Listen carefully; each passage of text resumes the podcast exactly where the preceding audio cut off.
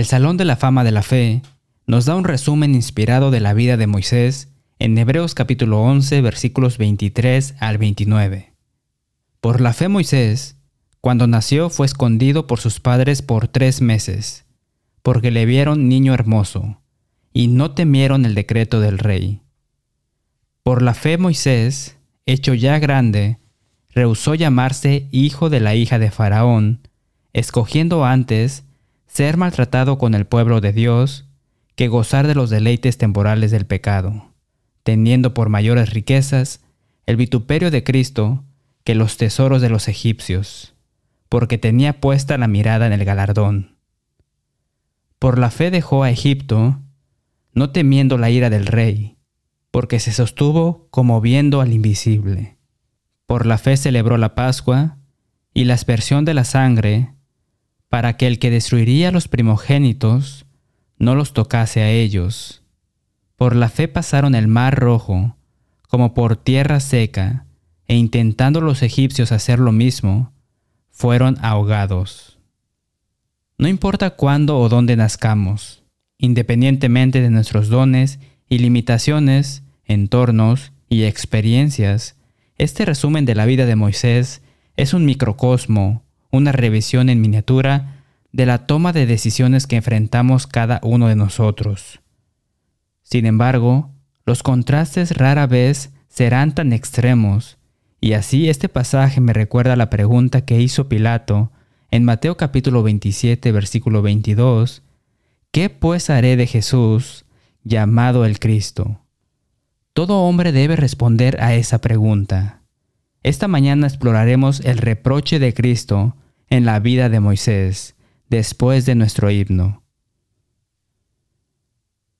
Lo que el Señor dijo hace tanto tiempo en Joel capítulo 3 versículo 14 suena cierto para todos los hombres de todos los tiempos. Muchos pueblos en el valle de la decisión, porque cercano está el día de Jehová en el valle de la decisión. Eso puede decirse de cada día de existencia sana y sobria que Dios nos concede. Constantemente miramos a la cara elecciones grandes y pequeñas, espirituales y seculares, que influyen en la dirección de nuestras vidas aquí y para la eternidad. ¿Qué dirección del camino le espera hoy? ¿Hará la elección correcta, la mejor elección? Consideremos siete imperativos en la vida de todos los sugeridos por el viaje de fe de Moisés. Las decisiones que tomamos se alinean con una vida de fe o con una falta de fe. Incluso cuando fallamos en decidir, todavía tomamos una decisión. Uno debe decidir cómo será identificado. El Espíritu Santo revela en Hebreos capítulo 11, versículo 24, por la fe Moisés, hecho ya grande, rehusó llamarse hijo de la hija de Faraón. Lo que Moisés hizo aquí fue un gran problema. Debe haber amado tanto a su madre biológica, Jocabet, como a la hija de Faraón. Ambas mujeres amaban mucho a Moisés. Hechos capítulo 7 versículos 21 y 22, pero siendo expuesto a la muerte, la hija de Faraón le recogió y le crió como a hijo suyo y fue enseñado Moisés en toda la sabiduría de los egipcios, y era poderoso en sus palabras y obras. Recuerda que la hija de Faraón tenía el poder de la vida y la muerte en su mano cuando lo sacó del agua, pero tuvo piedad de Moisés y le perdonó la vida. Más que eso, le dio un nombre. Éxodo capítulo 2 versículo 10. Y cuando el niño creció, ella lo trajo a la hija de Faraón, la cual lo prohijo y le puso por nombre Moisés, diciendo, porque de las aguas lo saqué. Ella le proporcionó todas las ventajas financieras y educativas imaginables para un niño y un joven. Probablemente tenía grandes planes para Moisés, incluso tal vez que algún día fuera el faraón. A pesar de todo eso, y a pesar de su natural efecto y aprecio, por la fe Moisés, hecho ya grande, rehusó llamarse hijo de la hija de Faraón. Él se identificaría como hebreo, no como egipcio. debe decidir ser un hombre o una mujer del mundo, o un hombre o una mujer de Dios. ¿Cómo quiere ser reconocido usted? Ahora, entienda que como se identifique, estará determinado por las cosas que hace y las cosas que deja de hacer, por las cosas que dice y las cosas que deja de decir, por los lugares que frecuenta y por las relaciones que prioriza. El Señor no tolerará la borrosidad aquí.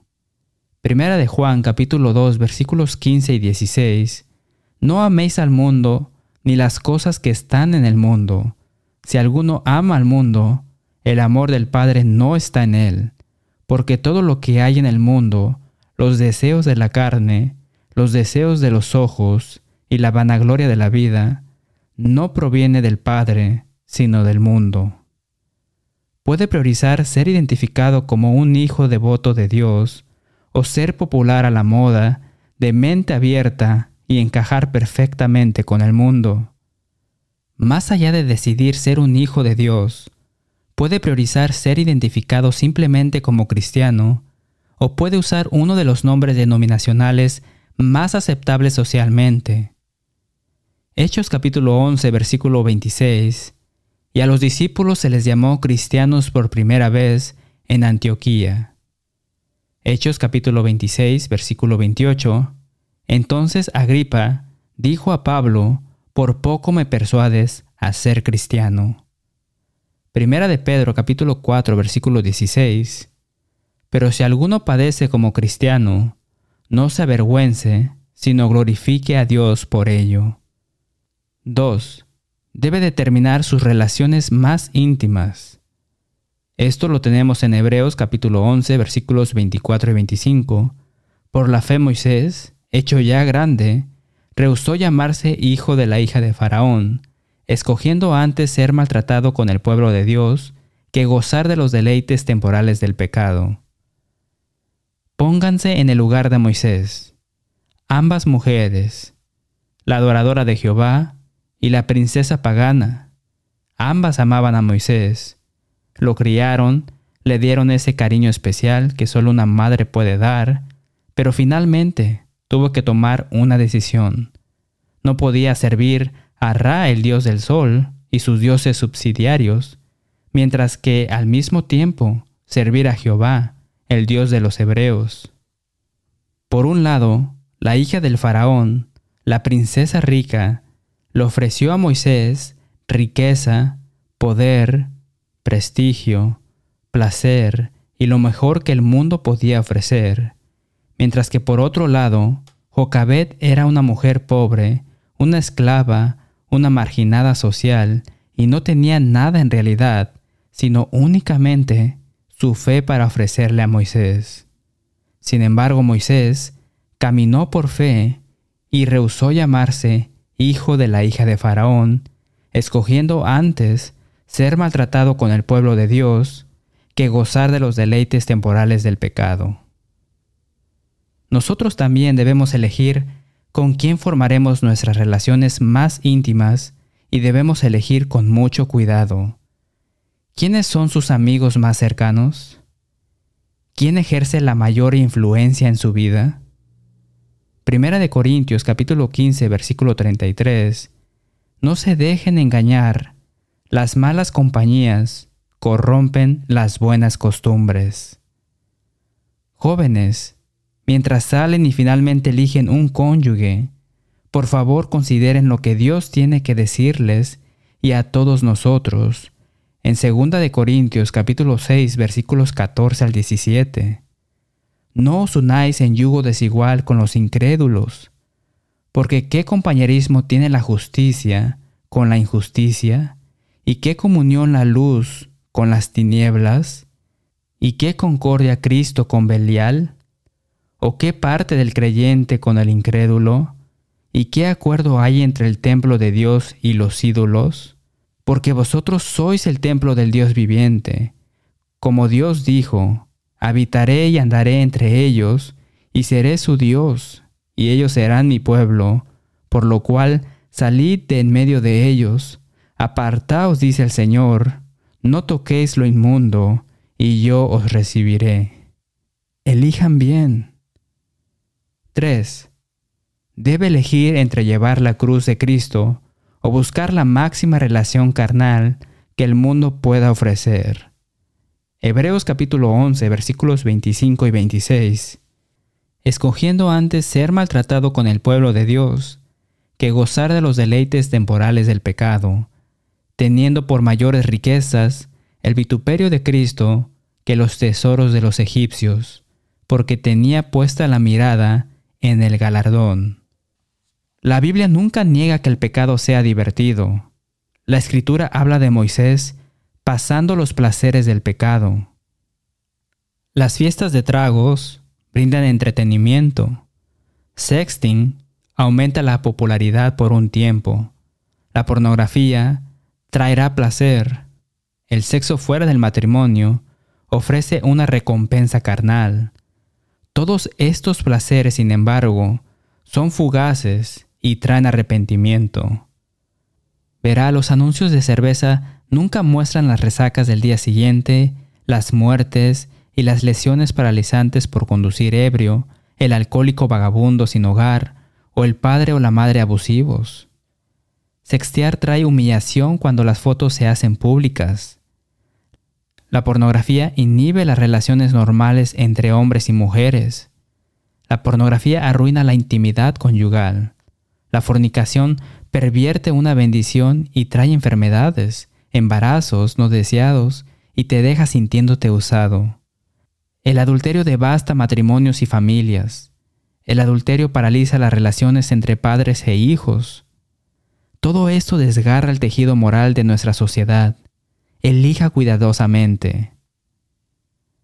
Llevar la cruz hoy significa llevar la corona mañana, mientras que el precio que pagas por los placeres pasajeros del pecado es la angustia eterna. Cuando Jesús da el relato del hombre rico y Lázaro, relata cómo Abraham le dijo al hombre rico, Hijo, acuérdate que recibiste tus bienes en tu vida, y también Lázaro males, pero ahora él es consolado y tú atormentado. El hombre rico concluyó que había tomado la decisión equivocada. 4. Debe establecer un sistema de valores auténticamente basados en la palabra de Dios o en el clamor del mundo. Hebreos capítulo 11, Versículo 26. Teniendo por mayores riquezas el vituperio de Cristo que los tesoros de los egipcios, porque tenía puesta la mirada en el galardón. Mantener su posición como príncipe en Egipto significaba que Moisés podía disfrutar de todos los placeres y acumular tesoros. Mientras vivía como un hebreo que sufría aflicción y aguantaba el reproche con su pueblo, que eran esclavos pobres. La mayoría de la gente elige el equivalente moderno de Egipto. ¿Qué pasa con su sistema de valores? ¿Cuál es el reproche de Cristo? Si bien Jesús no nacería hasta dentro de 1500 años más, Dios profetizó en Génesis capítulo 3 a Adán y a Eva, y a lo largo de Génesis, comenzando en el capítulo 12, a Abraham, Isaac y Jacob, que un día el Mesías vendría a través de su linaje y que en él serían benditas todas las naciones de la tierra. Irónicamente, el Mesías, el Cristo que trajo tal bendición, también traería reproche. El reproche significa una causa de vergüenza. Los sinónimos incluyen desgracia, deshonra, escándalo, estigma, Veamos el reproche de Cristo, el reproche que Cristo cargó en Isaías capítulo 53 y versículos 3 al 7. Despreciado y desechado entre los hombres, varón de dolores, experimentado en quebranto, y como que escondimos de él el rostro. Fue menospreciado y no lo estimamos. Ciertamente llevó él nuestras enfermedades y sufrió nuestros dolores, y nosotros le tuvimos por azotado, por herido de Dios y abatido. Angustiado él y afligido, no abrió su boca, como cordero fue llevado al matadero, y como oveja delante de los que le trasquilan, enmudece, y no abrió él su boca. No es una imagen bonita, amigos, pero Jesús asumió toda esta humillación por amor a ustedes y a mí, para salvar nuestras almas. Sus humildes comienzos no impresionaron. Natanael le dice a Felipe en Juan capítulo 1 versículo 46, ¿de Nazaret puede salir algo de bueno?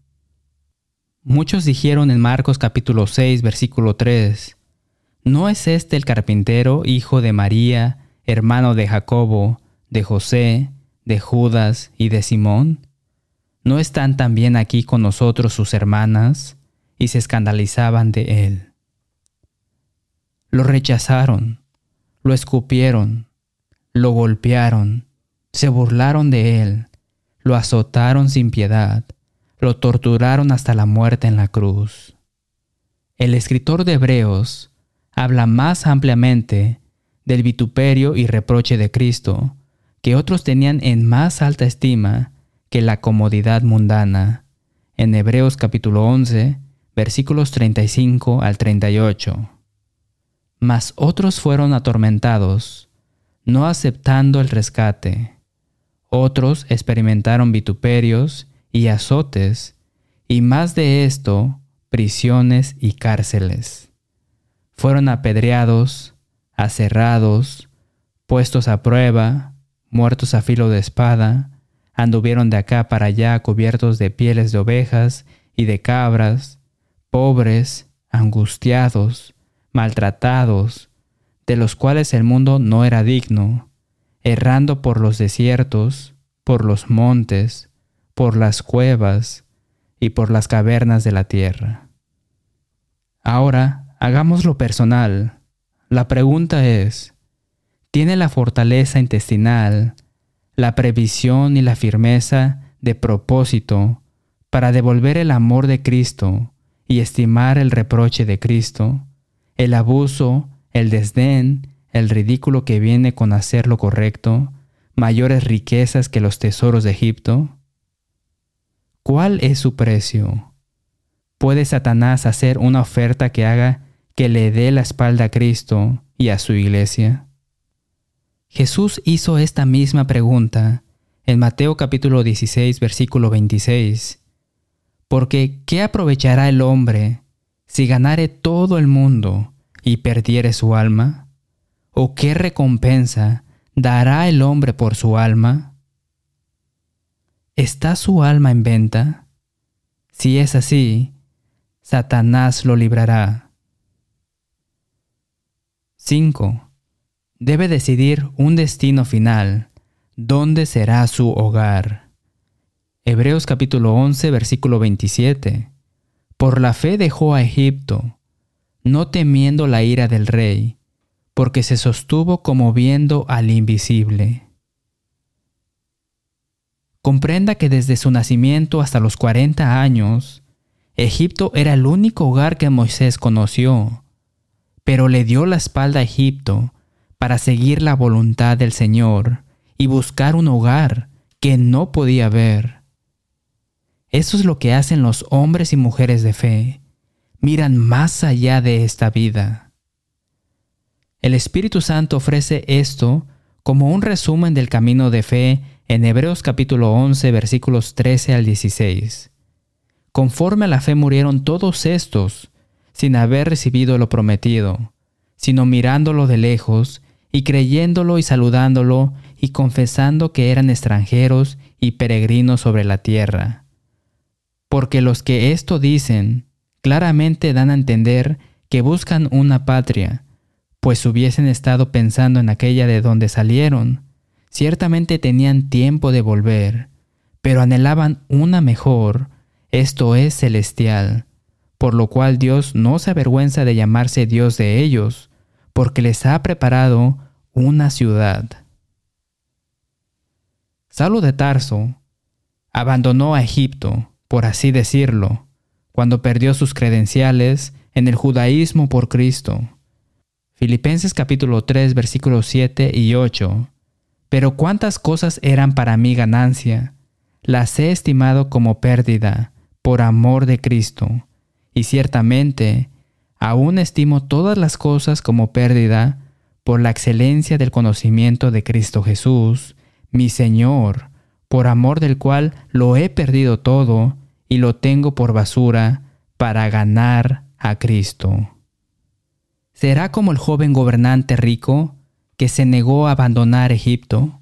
Jesús le dijo en Mateo capítulo 19, versículos 21 y 22, Si quieres ser perfecto, anda y vende lo que tienes, y dalo a los pobres, y tendrás tesoros en el cielo, y ven y sígueme. Oyendo el joven esta palabra, se fue triste, porque tenía muchas posesiones. Seguirá el camino tomado por muchos miembros del Sanedrín, hombres influyentes, como Nicodemo y José de Arimetea, que conocían la verdad acerca de Jesús? Juan capítulo 12 versículos 42 y 43. Con todo eso, aún de los gobernantes, muchos creyeron en él, pero a causa de los fariseos, no lo confesaban, para no ser expulsados de la sinagoga, porque amaban más la gloria de los hombres que la gloria de Dios. Usted tiene decisiones que tomar. Joel capítulo 3 versículo 14.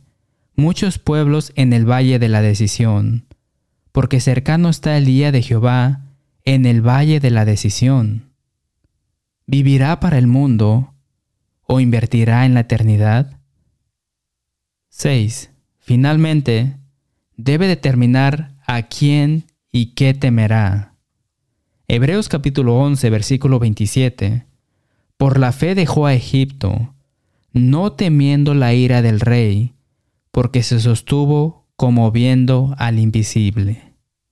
Moisés eligió obedecer a Dios sin temer la ira de Faraón, Vemos el mismo espíritu de fe confiada y valiente en los padres de Moisés, Amram y Jocabet, en Sansón, David, Nehemías, Daniel, Sadrach, Mesac, Abednego, el mártir Esteban, el apóstol Pablo. ¿Se dio cuenta de que el mandamiento más frecuente en las escrituras es no temas? Obviamente, eso no es casualidad. El Señor sabe que el temor al hombre y otros temores que rivalizan con el temor a Dios nos hacen vulnerables a los ataques de Satanás. Eclesiastés capítulo 12 versículos 13 y 14. El fin de todo el discurso oído es este. Teme a Dios y guarda sus mandamientos, porque esto es el todo del hombre, porque Dios traerá toda obra a juicio, juntamente con toda cosa encubierta, sea buena o sea mala. Jesús dice en Lucas capítulo 12 versículos 4 y 5, Mas os digo, amigos míos, no temáis a los que matan el cuerpo y después nada más pueden hacer, pero os enseñaré a quién debéis temer Temed a aquel que después de haber quitado la vida, tiene poder de echar en el infierno. Sí, os digo, a este temed. La Biblia enseña que el principio de la sabiduría es el temor de Jehová. Proverbios capítulo 1 versículo 7 y el conocimiento. Proverbios capítulo 9 versículo 10. Moisés demostró el temor del Señor Espero que usted también. Cada una de estas opciones refleja la profundidad y autenticidad de su fe y amor por Jesucristo o la falta de ellos. Elija a Jesucristo hoy. Volveremos después de nuestro himno con una última palabra. Gracias por ver dejando que la Biblia hable. Esperamos que visite una de las congregaciones enumeradas en breve comuníquese con nosotros para obtener una transcripción gratuita del número 1346, El reproche de Cristo, o el curso bíblico de seis lecciones, La verdad libera. Mire videos, escuche audios o lea transcripciones de 500 mensajes en letthebiblespeak.com. Decimos con el apóstol Pablo, en Romanos capítulo 16, versículo 16, os saludan todas las iglesias de Cristo. Hasta la próxima semana y que Dios les bendiga.